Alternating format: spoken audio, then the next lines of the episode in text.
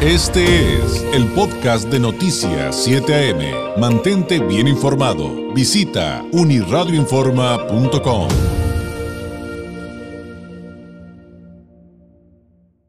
Bueno, como todos los miércoles, le agradezco enormemente al analista, consultor político, académico de Derecho y Gobierno de la Escuela del Pacífico, al maestro Gonzalo Manrique Ábalos, que nos tome la llamada. Gonzalo, ¿cómo estás? Muy buenos días. David, muy buenos días, ¿cómo estás? Te saludo a ti y a todo tu auditorio como todos los miércoles.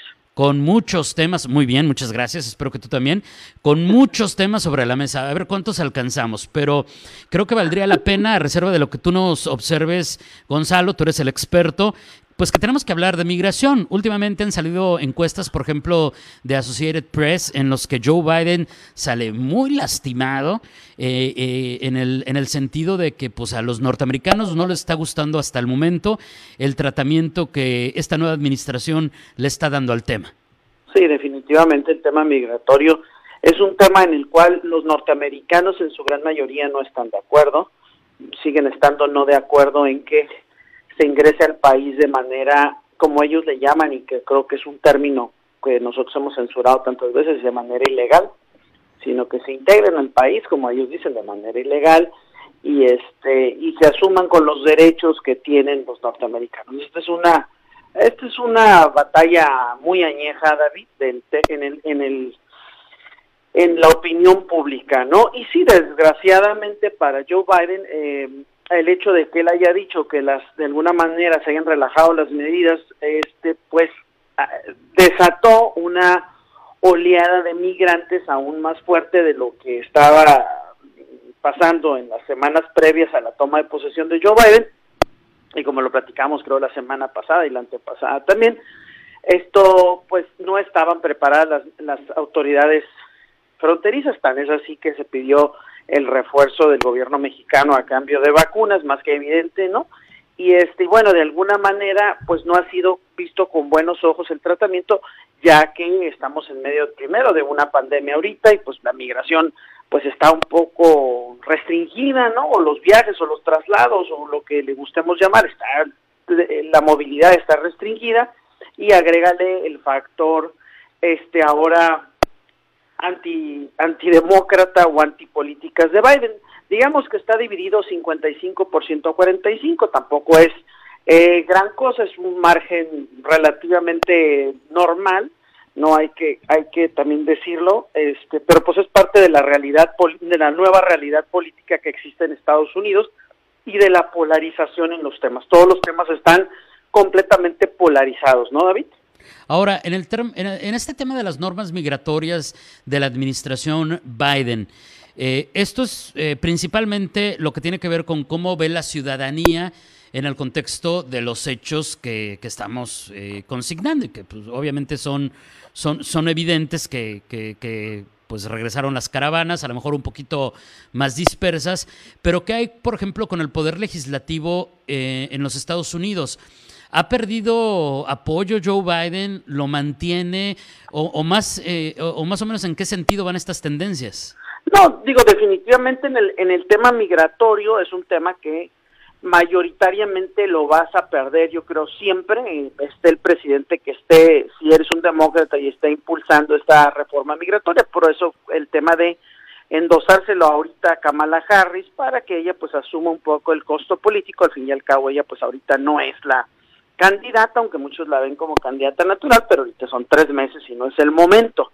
Pero como este estamos viendo otros temas, cómo se resurgen, como el tema de la economía, que es un tema donde la mayoría de la sociedad, incluyendo los republicanos, un 60-40%, 56 a 44, como tú lo quieras ver, apoyan el endeudamiento que se hizo para el rescate del 1.9 trillones de dólares. Tan es así que ya se están hablando de que en julio se va a reformar el tema fiscal en Estados Unidos para aumentarle los impuestos a los empresarios, a las empresas grandes, hay que hay que decirlo, el día de ayer salen unos reportes de las empresas y los multiconsorcios que tuvieron mayores ganancias y utilidades el año pasado en plena pandemia que en otros años, ¿no? Entonces el plan demócrata es eh, aumentarle a estas empresas y a otras empresas grandes, corporaciones, los impuestos para lanzar un paquete de infraestructura de 2.2 trillones de dólares, que es um, más o menos un poquito más o menos igual de ambicioso que, que el otro eh, paquete, pero este con el tema de la infraestructura, que la gran mayoría de los republicanos también lo tienen que apoyar porque la mayoría de la gente, David, lo apoya. Nada más que están en la pelea de que, pues que el Internet no es infraestructura y dice este este Buttigieg, el, el, el, el ahora secretario del transporte, ¿no? Este que fue precandidato, dice, claro que sí es infraestructura el Internet, el Internet tiene que estar establecido porque por ahí es donde se pueden facilitar trabajos, empleos, información, claro que es parte de la nueva infraestructura, la infraestructura hídrica es parte de la, de la nueva infraestructura. Los republicanos están estancados, pues al final de cuentas con maromas viejas diciendo, no, pues nomás es pavimentar y puentes, ¿no? Y los demócratas están planteando un, un proyecto mucho más amplio, pues no más que va enfocado hacia hacia los próximos 50 años. Incluso hablan de la instalación de puertos eléctricos para los carros eléctricos, ¿no? Entonces, digamos que cualquier propuesta ahorita que se haga va a estar polarizada. El Partido Republicano parece estar entrampado en el trompismo, todavía no encuentra su identidad, desgraciadamente la Major League Baseball, la, asociación este, de béisbol en Estados Unidos, canceló el juego de estrellas que se iba a celebrar en Atlanta, Georgia.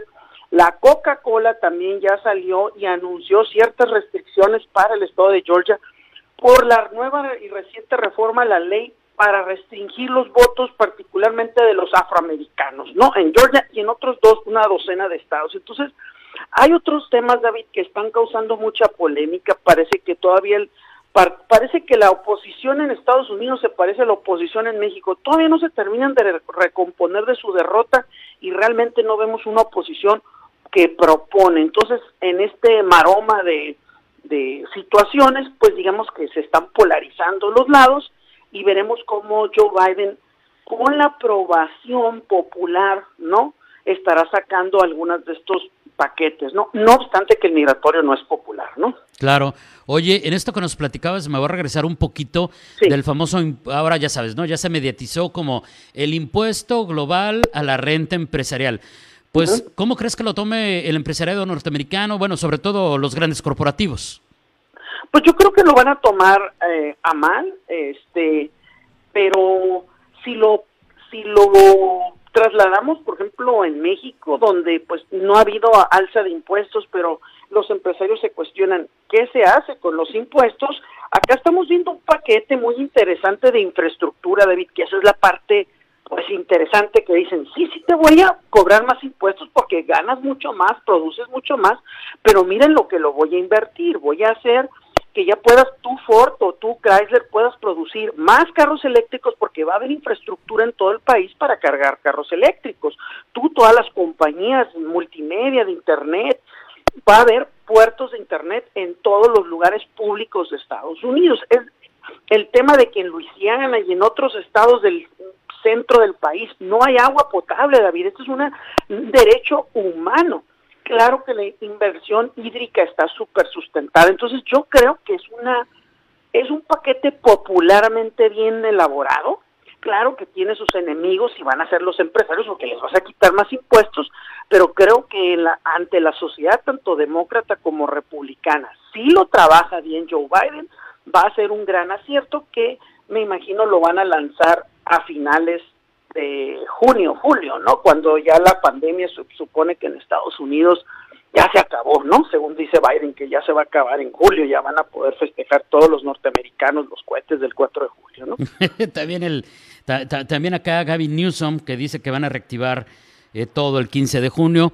Eh, aunque insisten que nos tenemos que seguir cuidando, pero pues bueno, dan un mensaje ahí medio, medio cruzado, ¿no? Oye, y, 170 millones de vacunas, David, ya están próximos a llegar a las 200 vacunas para el 19 de abril, es la meta. Al parecer lo van a lograr en Estados Unidos. No, no sí, si van a una velocidad realmente impresionante, em, proporcionalmente solamente se pueden comparar, por ejemplo, con Israel. Fuera de esos dos países, son los únicos que llevan eh, esta carrera tan, tan, tan, tan avanzada, ¿no? Contra el, coronavirus. Y, como decíamos, aquí el asunto es que los contagios siguen. lo que han parado son, los que, lo que ha disminuido son las hospitalizaciones. Por eso la importancia de, la vacunación. Y ahora esto nos lleva justamente a este tema, eh, todas estas cifras que nos compartiste de las vacunas, con el asunto de que no hay eh, una ley eh, que prohíba a visitantes, a turistas vacunarse contra el COVID si están disponibles, como cuando, por ejemplo, no había pandemia y algunos de nosotros nos cruzábamos a ponernos en el, perdón por el gol, pero te cruzas al Walgreens a ponerte la vacuna de la influenza, ¿no? En algún momento vamos a llegar a ese punto con la vacuna del COVID, ¿no?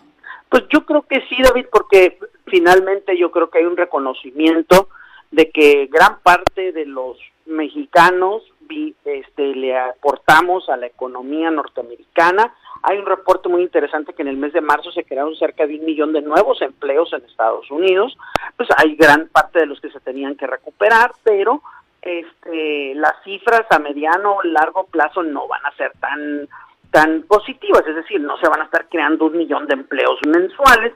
Claro que viene una recuperación importante en Estados Unidos y le tienen que inyectar esta cantidad grande de dinero, pero también gran parte, David, de esta estrategia tiene que ser necesariamente que posterior al 19 de abril, si cualquier persona se puede vacunar, pues yo me imagino que con algunas restricciones, me imagino que brasileños pues no van a poder pasar con la con la pena de Estados Unidos, pero yo creo que fronterizos residentes con alguna de alguna manera que digan los residentes de la frontera, no turistas de la Ciudad de México, que todos lo están haciendo, ¿no? Pero residentes de la frontera, pues gradualmente vamos a tener que poder pasar porque somos aquí es donde debemos entender que el COVID no respeta fronteras y que nosotros también pues somos una una región sui generis y que el sur de California depende de Baja California y Baja California del sur. Es decir, no podemos estar, no podemos continuar separados, ¿no? Entonces, Oye, pero, pero entonces, pero entonces, ¿cómo la ves con el anuncio de ayer de Marcelo Ebrard de que definitivamente no se va a reabrir la frontera a mediano plazo?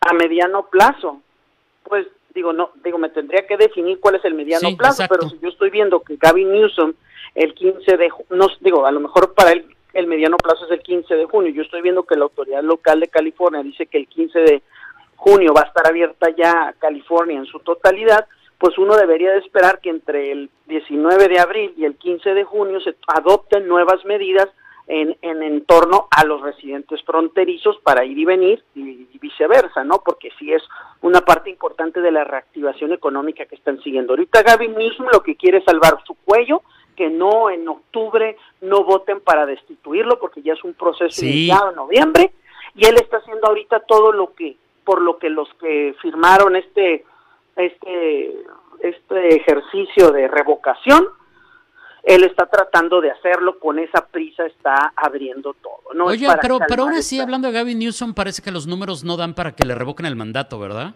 No, no, uno porque es un estado altamente con tendencia demócrata, dos, David, pues está ya haciendo lo que tanto le exigían y pedían, que era abrir completamente el Estado, abrir los negocios, entonces pues yo ya no le vería mucho el fin, no obstante que en noviembre pues habrá este esta revocación, creo que le ayuda más, lo victimizan, le ayudan un poco más a que haga campaña, que se posicione en, el, en la palestra nacional, creo Gavin Newsom, eh, creo que lo vamos a ver pronto en la palestra nacional al gobernador de California, pero no creo que lo vayan a le vayan a revocar el mandato, por, por desde luego que no. Oye, me quedé pensando con lo de las vacunas porque eh, justamente en el contexto de que somos codependientes económicamente hablando, o sea, hemos visto cuántos negocios del sur de California han quebrado y cerraron para siempre porque no nos tienen a nosotros como consumidores, pues si las cámaras no empiezan a decirle al gobierno, oye, pues deja a los fronterizos pasar para que se vacunen, ¿no?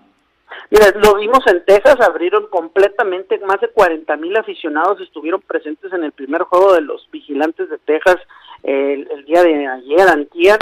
Eh, de alguna manera, David, la normalidad va a regresar, este, sí está la amenaza de la tercera ola, tenemos, ya sabemos cómo debemos de cuidarnos y conducirnos, eso creo que ya lo aprendimos en un año todos, pero yo creo que los gobiernos están enfrentados a una cruda realidad que es si se vuelve a cerrar, se colapsa la economía totalmente y creo que el esfuerzo que está haciendo Estados Unidos por vacunar y a la vez inyectarle este dinero al país y que yo te lo he dicho, creo que al mundo entero le sirvió, no creo que lo vayan a poder detener, por lo menos en Estados Unidos. Quizás nosotros, a lo mejor, como dice el canciller, al mediano plazo, yo lo veo, yo este plazo lo veo a máximo en junio, julio, no, no podrían el, el sur de California aguantar más, yo creo, sin la el consumo de, de nosotros, ¿no? No sé, ahora sí que ellos tendrán que decirlo, ¿no? Y ojo, vacuna puesta, medidas sanitarias siguen, ojo, no se eliminan.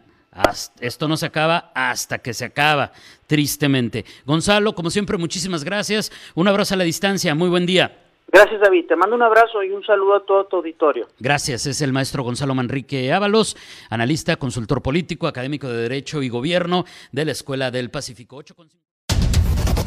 Este fue el podcast de Noticias 7am. Mantente bien informado. Visita unirradioinforma.com.